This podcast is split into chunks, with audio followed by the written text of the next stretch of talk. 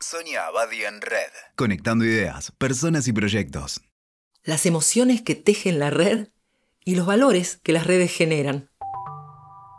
¿Quién nos va a negar que valores como la empatía, la solidaridad, la confianza, el respeto por la diversidad son esenciales para la calidad y la armonía de las relaciones dentro de una empresa? Podemos decidir que nuestra organización va a sostener esos valores, también podemos seleccionar a personas que demuestren tenerlos, pero la clave de la evolución de los valores está en ese funcionamiento en red que activa ese paradigma por necesidad y hasta por conveniencia. Cuando empezamos a pensar en red, algunas actitudes dejan de ser consignas de buenas intenciones para ser una consecuencia natural de trabajar y vivir en red. Sin duda las organizaciones más lineales y verticales también se apoyan en valores propios, pero son más al estilo mandatos, preceptos, y en general no incluyen las emociones, sino que se defienden de ellas porque las consideran peligrosas y capaces de subvertir el orden. En una organización que se vive como red, si decimos que alguien le está serruchando el piso a otro, por ejemplo, ya no se trata de un conflicto entre dos personas, sino de un ataque a toda la trama y por lo tanto de un daño a todo el sistema. Del mismo modo, si alguien se enferma de estrés por estar recibiendo excesivas presiones, es todo el sistema el que recibe el impacto. Igual que un organismo, una red es un sistema vivo. ¿Acaso podríamos decir que alguien no tiene problemas de salud porque solo tiene el riñón izquierdo enfermo? Además, cuando trabajamos en forma conectiva, colaborativa, necesitamos que otros también lo hagan, ya que las limitaciones y las potencialidades de cada uno se van a difundir por toda la red. Nos interesa compartir la información para hacer crecer los proyectos, enseñar para tener aliados más preparados, colaborar en los planes de los otros para que acompañen en calidad a los nuestros. Buscamos aprender de los que tienen lo que nos falta, en vez de hacerlos blanco de nuestra envidia. Nos importa ser más empáticos, porque sabemos que conocer mejor al otro ayuda a tejer la trama y nos beneficia a todos. Aprendemos a celebrar la diversidad, ya que así como en una organización lineal es la uniformidad la que sostiene la estructura, en una organización en red, la diversidad hace a la estructura más dinámica y más inspiradora.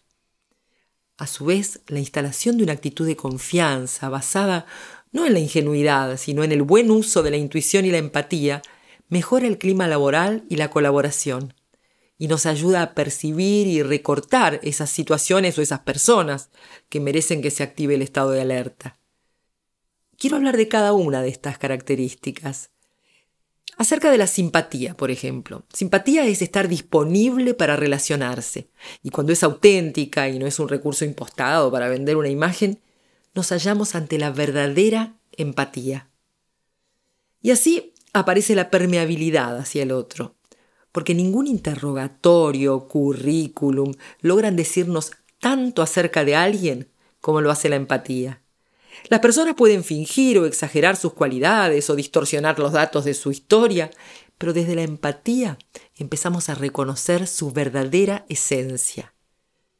Lo que llamamos antipatía, en cambio, es cerrarse a la posibilidad de relacionarse. Puede ser por prejuicio, por temor, simplemente por falta de flexibilidad, la antipatía corta la red. Tratemos de no juzgar, eso es lo que nos enseñan. Sin embargo, sin la activación de la empatía, no juzgar es solamente una ficción. Y no se trata de una posición moralista, sino de la búsqueda del modo de percepción capaz de dejar en suspenso los prejuicios, las jerarquías y las consideraciones obvias. Hablemos también de la generosidad y la pertenencia. El sentido de pertenencia nos hace crecer al mismo ritmo que nuestros proyectos y nos brinda el apoyo de las redes humanas. Compartir las propias ideas y conocimientos realimenta la red y genera cambios sostenibles. En cambio, la mezquindad produce un envejecimiento de las estructuras, paralizando a todo el sistema y fragmentando los resultados. El egocentrismo, si bien parece generar una ganancia inmediata por la apropiación de los logros, a la larga lleva a la soledad y la desesperanza. Y la integración y la colaboración, la integración de la diversidad, es la que respeta el perfil original e irreemplazable de cada individuo, generando un crecimiento exponencial. En tanto que la discriminación de una idea innovadora o del que la propone recorta y dispersa los recursos.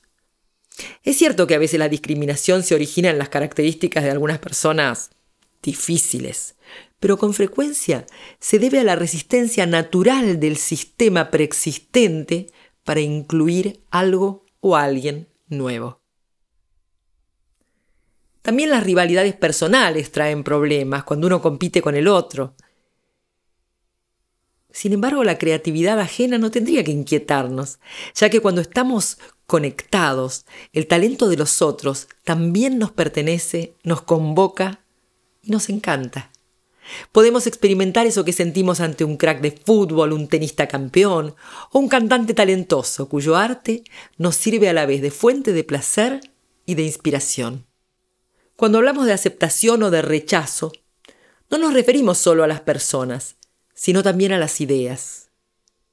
Algunas personas muy lineales reaccionan ante un problema cerrándole el camino para deshacerse de la perturbación que el problema genera en sus esquemas mentales.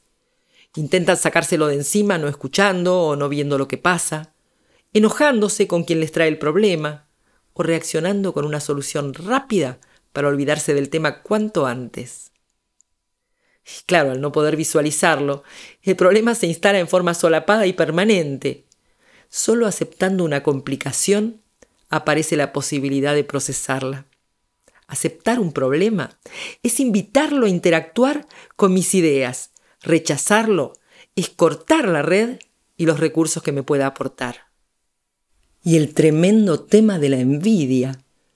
Un antiguo relato oriental cuenta la historia de dos vecinos que rivalizaban en todo. Se controlaban de reojo día tras día, padeciendo cada uno por lo que el otro lograba. Un día cualquiera, uno de ellos encontró en el sótano de su casa una vieja lámpara de aceite, como aquella del cuento de Aladino, y al comenzar a frotarla para dejarla brillante, se le apareció un genio y le dijo, Pídeme todo lo que quieras y te será concedido. El hombre maravillado comienza a enumerar poder, dinero, mujeres, viajes. En ese instante el genio le dice, Ah, me olvidaba de un pequeño detalle que en realidad no te afectará, pero es justo que lo sepas. De cada cosa que me pidas y te otorgue, a tu vecino le daré el doble. La envidia pudo más, y luego de algunos segundos de reflexión el hombre le dijo, entonces te voy a pedir una sola cosa, quítame un ojo. La envidia no es el deseo de tener o compartir un bien que otro posee, sino la necesidad de destruirlo para no sufrir por su falta. Y es por eso el sentimiento que nos aleja irremediablemente de lo que más deseamos. Sin duda el clima de trabajo tiene que ser un clima de confianza. La confianza en las personas y en las ideas alimenta la trama humana, en tanto que la desconfianza va a originar un estado de alerta y de miedo y lleva a un funcionamiento lineal como modo de defenderse. Pero siempre hay alguno que advierte acerca de los riesgos del exceso de confianza. Y sin embargo, cuando nos ponemos a evaluar los costos de la desconfianza, descubrimos que muchas veces es más peligroso desconfiar que confiar. Y ahora quiero hablar de amor y de odio. ¿Será lícito hablar de amor y odio cuando nos referimos a una organización? El psiquiatra inglés Wilfred Bion, experto en trabajar con grupos humanos, se refería al odio como un ataque al pensamiento y a los vínculos y al amor como la capacidad de pensar creativamente y de establecer relaciones entre las personas. En una empresa hablamos de odio cuando las redes están fragmentadas y de amor cuando las redes están en funcionamiento. El odio poda la red, es siempre depredador. El amor restablece la circulación entre las ideas y mejora las relaciones. Es creatividad, vitalidad, productividad, crecimiento sostenible. Todas estas emociones y valores tejen y amplían la red, enriquecen nuestras relaciones y aportan elementos novedosos y enriquecedores, no solo a nuestra vida laboral, sino a nuestra vida cotidiana y a nuestro sentimiento de ser. Escuchaste Sonia Abadi en Red. WeToker. Sumamos las partes.